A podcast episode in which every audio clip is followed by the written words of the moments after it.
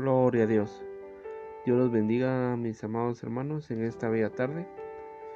El motivo de este mensaje simplemente es para poder hacer una exhortación, un mensaje el cual me, me pegó mucho a mi corazón, a mi vida.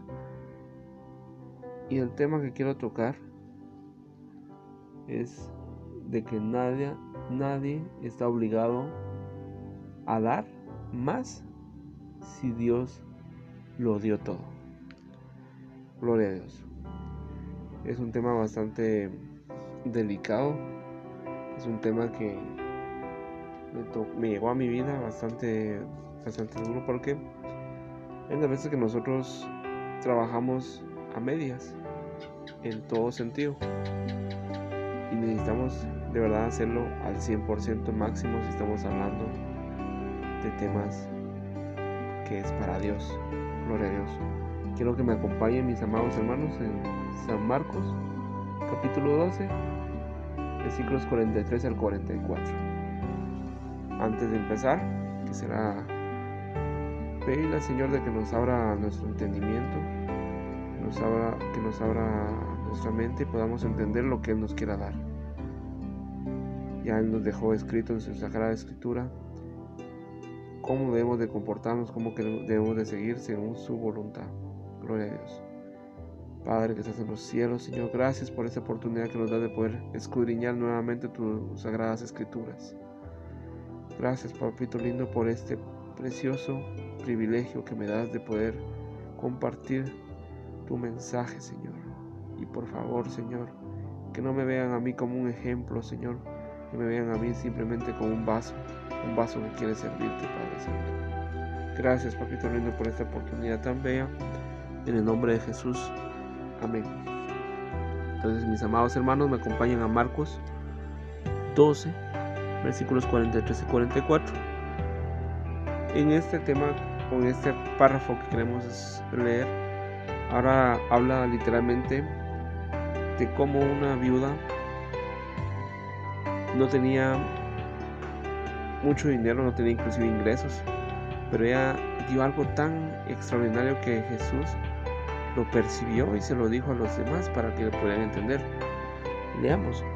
Entonces llamando a sus discípulos les dijo, de cierto os digo que esta viuda pobre echó más que todos los que han echado en el arca, porque todos han echado de lo que les sobra, pero esta de su pobreza echó todo lo que tenía, todo su sustento. Gloria a Dios. Debemos comprender algo antes de comenzar. Dios no necesita nada terrenalmente hablando. Él ya lo tiene todo. Pero mis amados hermanos, a pesar de que Él es el creador de todo, Él lo tiene todo, sí, sí nos demanda ciertas veces a nosotros. Para ponernos un ejemplo de las demandas que Él le da y espera que nosotros cumplamos con esas demandas, lo podemos ver en Génesis 13, 5 al 8. Voy a acompañar a Génesis 15, 13, 8. Ahí habla sobre nuestro padre Abraham y, su primo Lot. Amén.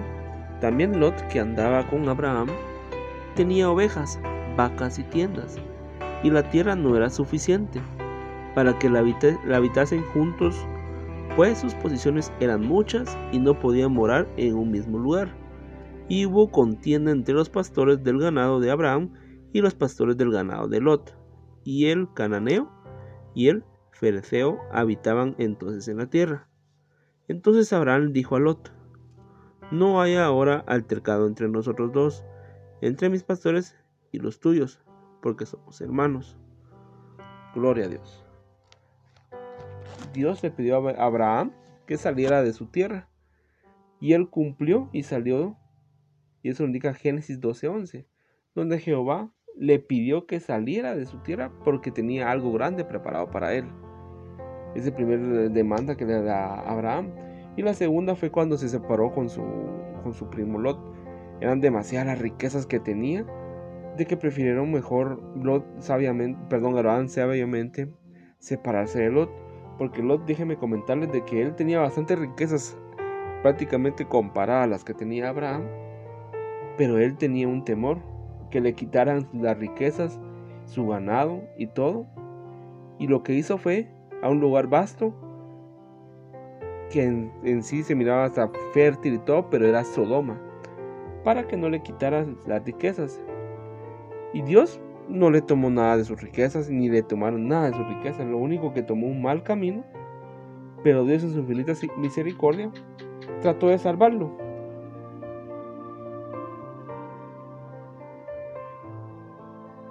Sí, perdió todo, pero esos son otros 20 quetzales o 20 pesos, como dicen por ahí. Porque cuando el proceso, cuando Dios lo salvó de Sodoma y Gomorra, le pidió de que saliera huyendo básicamente. Dejó todo lo que tenía para salvarse. Él no debía estar en ese lugar y por eso Dios lo salvó y lo sacó. Pero perdió por no obedecer o por no ser prudente y no obedecer su demanda. Perdió todo, pero Dios en su infinita misericordia lo salvó. Gloria a Dios. Tenemos que tener cuidado, mis amados hermanos, porque unas veces hacemos cosas por tratar de quedar agradar a la iglesia y no directamente a Dios. Volvamos nuevamente a la carga con el ejemplo de, la viuda que Jesús vio. La historia de la viuda es impresionante. Jesús, que todo lo ve, vio que esa mujer no tenía muchos ingresos. Cuando es una, mujer que se quedó sin su esposo, ¿de dónde iban a venir sus ingresos? ¿Dónde van a venir para comer diariamente? Máximo en ese tiempo no me puedo imaginar, porque ahorita todavía pues se puede defender de que puede vender algo y todo, pero no sé cómo voy a tener sus ingresos. Y cuando fue a la iglesia, sus únicas dos monedas, las cuales iban a servir para su comida, las dio, las entregó en una ofrenda. Y si Jesús no le avisa a los demás sobre, sobre lo que iba a hacer la viuda, ni siquiera se hubieran, se hubieran percibido, hubieran dado, se hubieran dado cuenta de lo que ella hizo.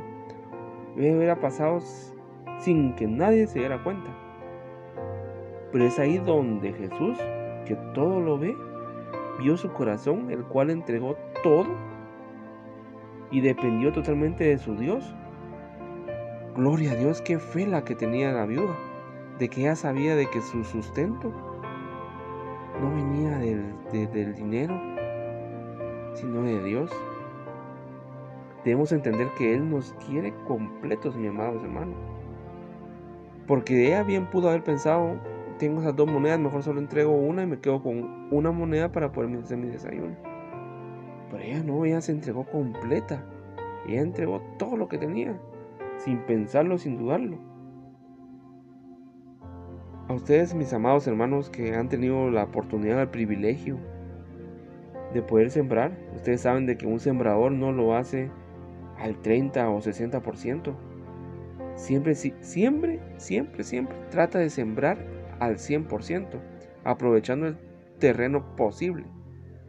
Aunque depende de muchas cosas, ¿verdad, hermano? la tierra como está, el abono, el agua, que se riegue. Pero la siembra, mi hermano, hermano, la siembra debe ser completa. Aprovechar cada espacio 100%. Y hermanos, no busquemos entristecer al Espíritu Santo por no obedecer a esa edad del 100%. Porque hacer las cosas a medias y no darlo todo por nuestro Dios, una persona con espíritu entristecido es algo crítico. Es una persona que no, no está escuchando básicamente lo que Dios o que Espíritu Santo le está aconsejando, le está demandando hacer. Y lo que puede pasar cuando un espíritu entristecido está, de que busca la manera de que lo oigan.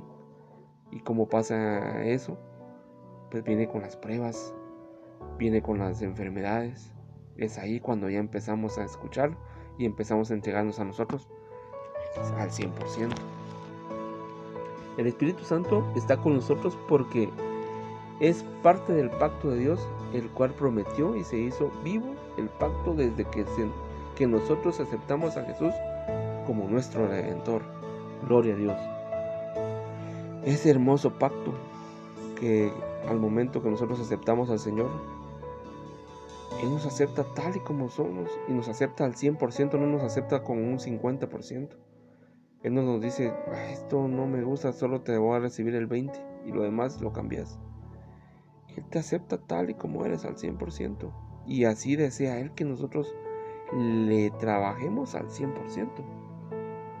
Hermanos, estos mensajes, inclusive los ministros, no buscan, no buscan cómo agradar a Dios, porque el trato de Dios es, por, es personal. Quiere decir, mi amado hermano, de que estos mensajes no tratan de orillarlos a ustedes a que hagan ciertas cosas, o que un ministro venga y le diga qué hacer para agradar a Dios. No, el trato que tiene Dios con cada uno de nosotros es personal. Lo único que nosotros hacemos es exhortar a tratar de abrir sus ojos espirituales y de que ustedes puedan entender que, lo que trata de hacer este mensaje es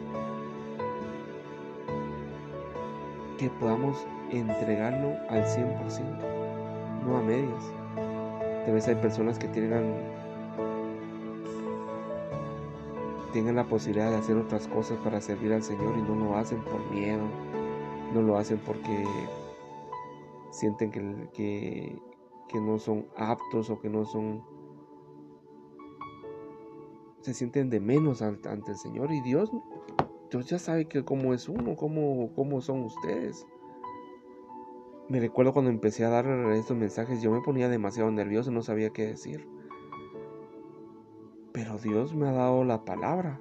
Dios me da inclusive las palabras de cómo expresar lo que Él quiere decirles. Y lo que primero me dice a mí.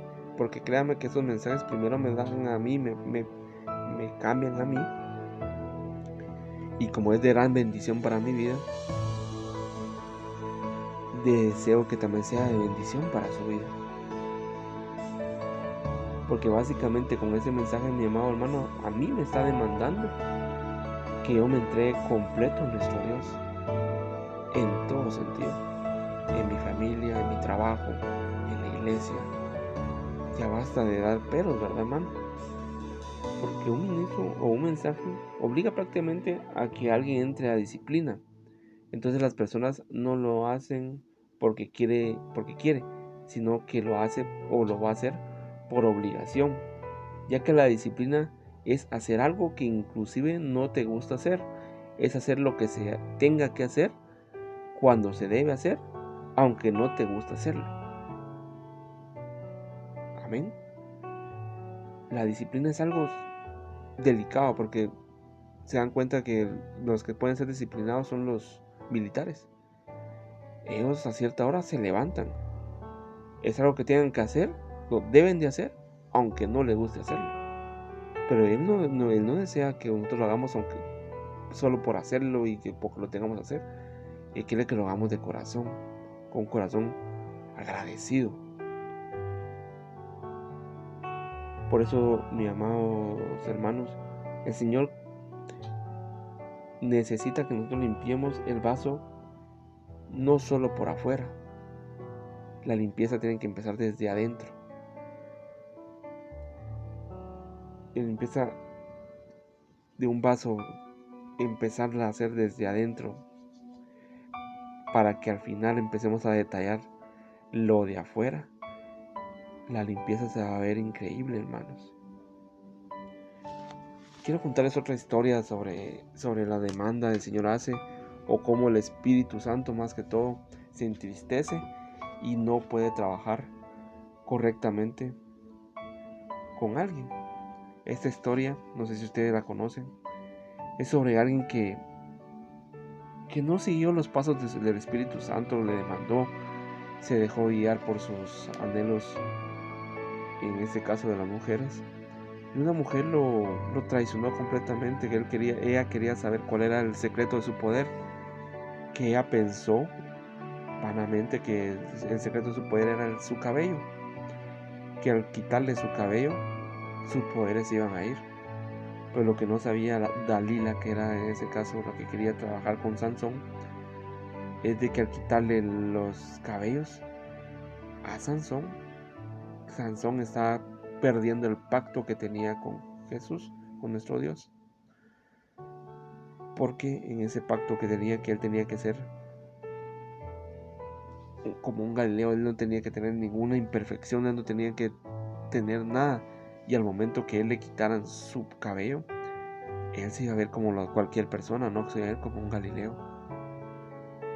Entonces era cuando el Espíritu Santo se entristece y ya no le daba el poder que tenía el Sansón.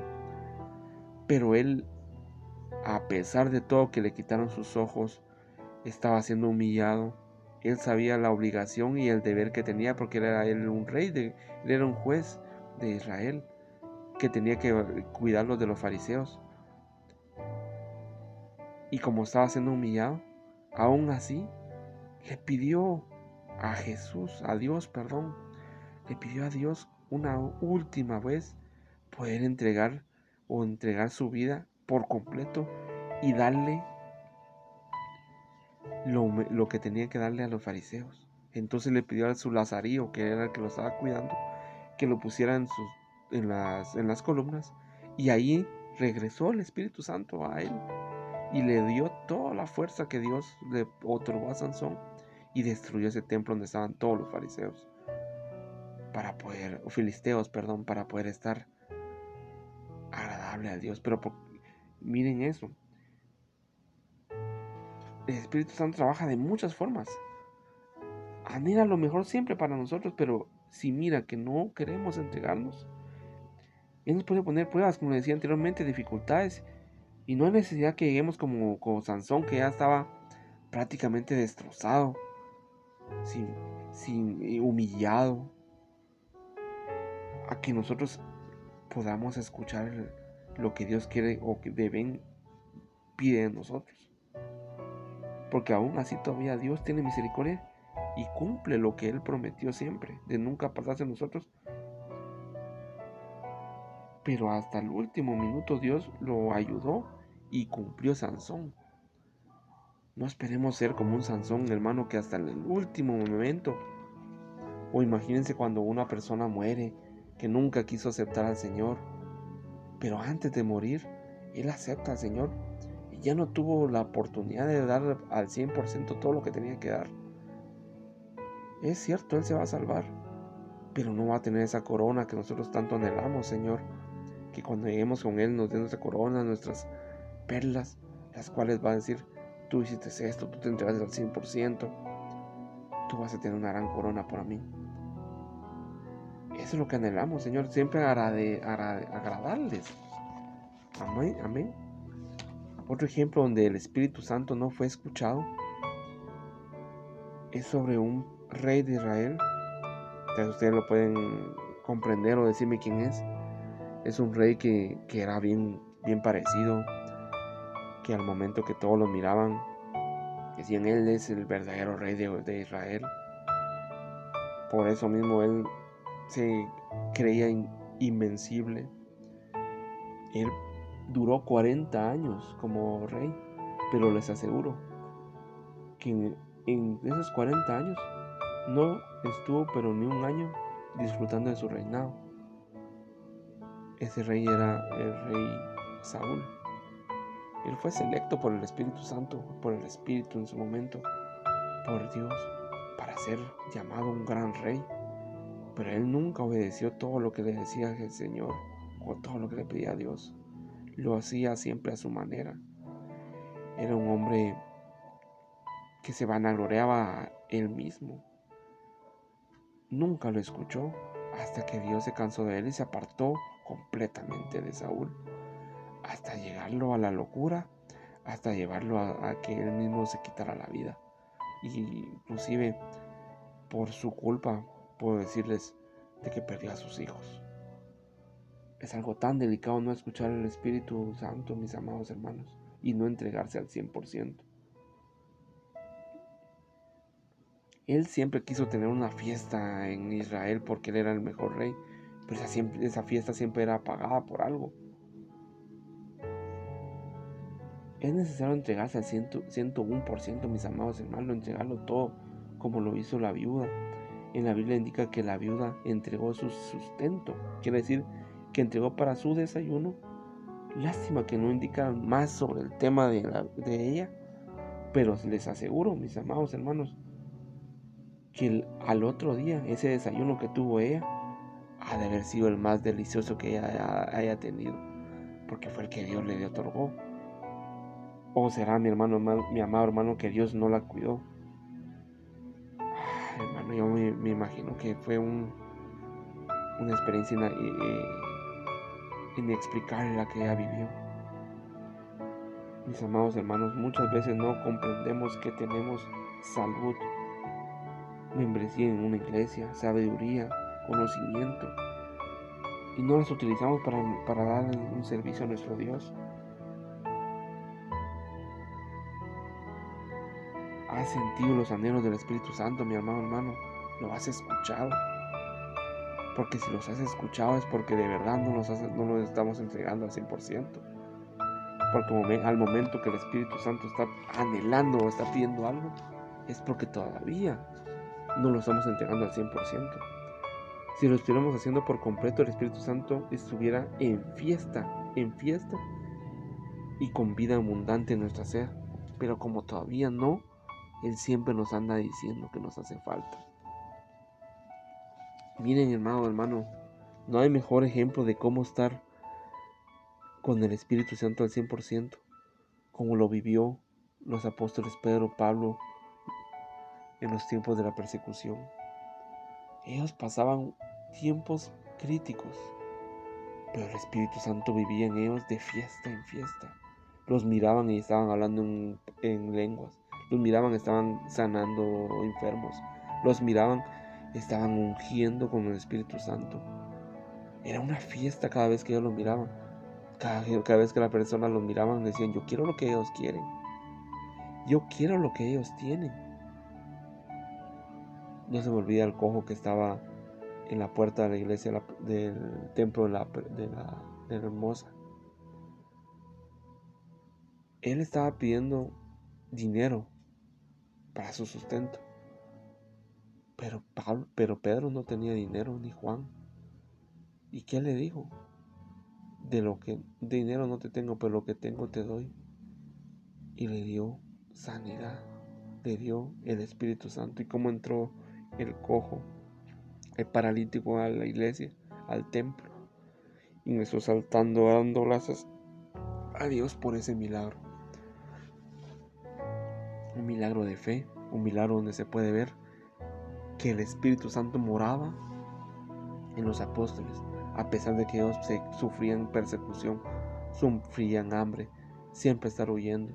Imagino que esas noches que ellos pasaban, mis amados hermanos, no eran tranquilidad, pero aún así, su paz, su bondad nunca caía. Esos son los tiempos que no, tiempos que no los estamos viviendo todavía. Estamos viviendo tiempos de tranquilidad. Podemos llegar a nuestras casas, podemos ver a nuestras familias. Tenemos tiempo de sobra para hacer cualquier cosa. Entonces, ¿por qué no tenemos tiempo para poder buscarlo? Entregarnos al 100% a Dios escudriñar su palabra, ponernos a cuentas con el Dios, entregar nuestras áreas. El Señor te quiere entero, mi amado hermano. No actúes que tienes una fiesta que tú misma la armaste o tú misma la fabricaste, porque en esa fiesta lamentablemente no está Dios. Veamos la fiesta que tuvo el hijo pródigo. Esa fiesta del hijo pródigo para muchos es un gozo, porque inclusive para mí es una una de las mejores historias que Dios pudo contar. Y es una historia real porque es prácticamente mi historia, o de muchos de ustedes. Que nosotros estamos, pero en la vil, en la vil suciedad, estamos inmersos con lo más sucio que puede haber en esta tierra. Y nosotros tristes llegamos a la casa rendidos porque ya estamos vencidos. ¿Y cómo nos recibe nuestro Padre? Nos recibe con una fiesta. Nos dan anillo de oro, zapatos nuevos, traje nuevo. Ay, Dios mi amado hermano, es tan bendito nuestro Padre de que Él hace fiesta al momento que nosotros le llegamos a Él Dese cuenta, mi amado hermano, que el hermano del hijo pródigo, al momento que llegó y vio que cómo lo recibió su padre, en vez de él estar contento que regresó, se puso celoso y no quiso participar de la fiesta. Pero no quiso participar de la fiesta porque no ha cambiado completamente. Él necesita cambiar. En cambio, uno que ha vivido todas las durezas de la tierra, todo el desprecio y recibir el amor que Dios nos da, uno va a cambiar, uno lo va a recibir y lo va y va a recibir con gran anhelo y con gran entusiasmo esa fiesta que nos está preparando nuestro Padre. Si queremos estar en esa fiesta de Dios, entreguémonos al 101%, como Jesús se entregó al 100% en la cruz para salvarnos a todos, porque Él no se estuvo negando en nada al momento de venir, entregó todo, todo por nosotros. Y nosotros cuando nosotros aceptamos al Señor, Él nos aceptó al 100%. Amén, mi amado hermano. Es un mensaje bien hermoso, bien hermoso. Espero que sea de bendición para ustedes. Quisiera oír sus comentarios, qué, qué, opinan de entregarnos al 100%. Porque creo que todavía ninguno podemos entregarnos al 100%. O lo estamos haciendo al 100%, pero debemos hacerlos de corazón no obligatoriamente, no, no, no porque qué dirán, para que digan que quiere bonito hablar hermano. No, si no soy yo, ya, les dije que lamentablemente soy un vaso más, pero un vaso que quiere agradar al Señor al 100%. Y lo que más anhelo en mi corazón es de que ustedes cuiden, cuiden esa corona que ustedes van a recibir ese premio que van a recibir al momento que Jesús regrese. Ese premio que dice en Apocalipsis 3:11. Leamos, mi amado hermano, Apocalipsis 3:11. Dios nos dice, pronto regresaré. Sigue creyendo en mí y así nadie quitará tu premio. Esa es otra versión que, leí, es una traducción de la lengua, nueva traducción viviente. Pero puedo repetir, pronto regresaré. Sigue creyendo en mí y así nadie quitará tu premio. Gloria a Dios. Mi amado hermano, es momento de que ustedes se pongan en una balanza de poder ver qué áreas debemos de entregar para poder entrar para poder entregar ese 100% que Dios nos pide. De poder decir, que a pesar de las pruebas de la enfermedad y todo, mi corazón te va a buscar siempre al 100%. Eso es lo que debemos de buscar. Si en la Biblia dice que en lo poco me fuiste fiel, en lo mucho te bendeciré. Así debemos de ser, buscarlo al 100%, con humildad, con sinceridad, y Dios lo va a ver con muy buenos ojos. Y van a ser recompensados, no estoy hablando de dinero, sino que en bendiciones. Yo lo he vivido y sé que ustedes también lo han vivido. Que a pesar de las pruebas de esta enfermedad, esos virus de, este virus maligno que quiere venir a destruir, quitar, poner miedo, alejarnos del Señor. y no va a ser así. Dios permitió este, este virus maligno para ponernos a prueba. Para ponernos a prueba para ver cómo estamos parados y en quién dependemos. Y vengo yo y me declaro que yo dependo de nuestro Señor Jesucristo, nuestro Dios. Amén. Gloria a Dios. Permíteme, Padre Santo, poder orar por todos mis hermanos que están escuchando este mensaje. Y como vuelvo a repetir, deseo que puedan escribir qué es lo que sienten al momento de si están dando el 100% o aún no. Y qué van a hacer para poder cambiar esto. Y permíteme orar por todas esas necesidades que hay en estas familias. Toda esa necesidad que no haya miedo, que no haya temor y que podamos siempre depender de ti. Gloria a Dios. Padre Santo que estás en los cielos, Señor. Gracias Padre Santo por este tiempo que nos das de poder escudriñar tu palabra, de poder compartir tu infinito sabiduría que tú nos das en tu libro, Señor. Gracias, Señor, por el tiempo que me das que de poder expresar lo que tú tienes escrito en tu Sagrada Escritura. Vengo poniendo en tus manos todas esas inquietudes, todas esas penas que están pasando los hermanos, Señor, en sus familias, en sus casas, en su trabajo. Provee, Señor, para los que no tienen cómo comer, Señor. Provee a los que no tienen trabajo, Señor. Pon ángeles que campen al lado nuestro y líbranos, Padre Santo, de cualquier mal o cualquier enfermedad. Bendigo cada uno de las familias de esta residencial, Señor. Bendigo a las familias que se escuchan tu palabra, Señor. Bendigo este campo, la Galilea, Señor. Lo bendigo, Señor, en tu nombre, Señor, que se siga creciendo, Señor, en tu creciendo en amor, creciendo en fe, Señor, y que sea como esa iglesia de los tiempos antiguos, Señor, que a pesar de las pruebas, a pesar de todo, está siempre, Señor, buscándote y anhelando más de ti, Señor. Gracias, Señor, por ese tiempo que me das, Señor. Y bendigo a cada uno de mis hermanos, Señor, que escuchan esta palabra. Los bendigo, Señor, en tu nombre. Y que tu amor y tu bondad nunca se aparten de ellos. Gracias, Señor, bendito por este tiempo, Señor. Gracias, Señor. Y por favor, Señor, trae en ellos ese anhelo, Señor, de poder agradarte, Señor. Ese anhelo de tener esa fe como esa viuda, Señor. De ser esa persona que siempre esté anhelando agradarte al 100%. Gracias, Señor bendito. En el nombre del Señor. Amén. Bendito Dios. Gracias, mis amados hermanos, por este tiempo. Los bendigo en el nombre del Señor y que tengan un buen inicio de semana. Dios me los bendiga.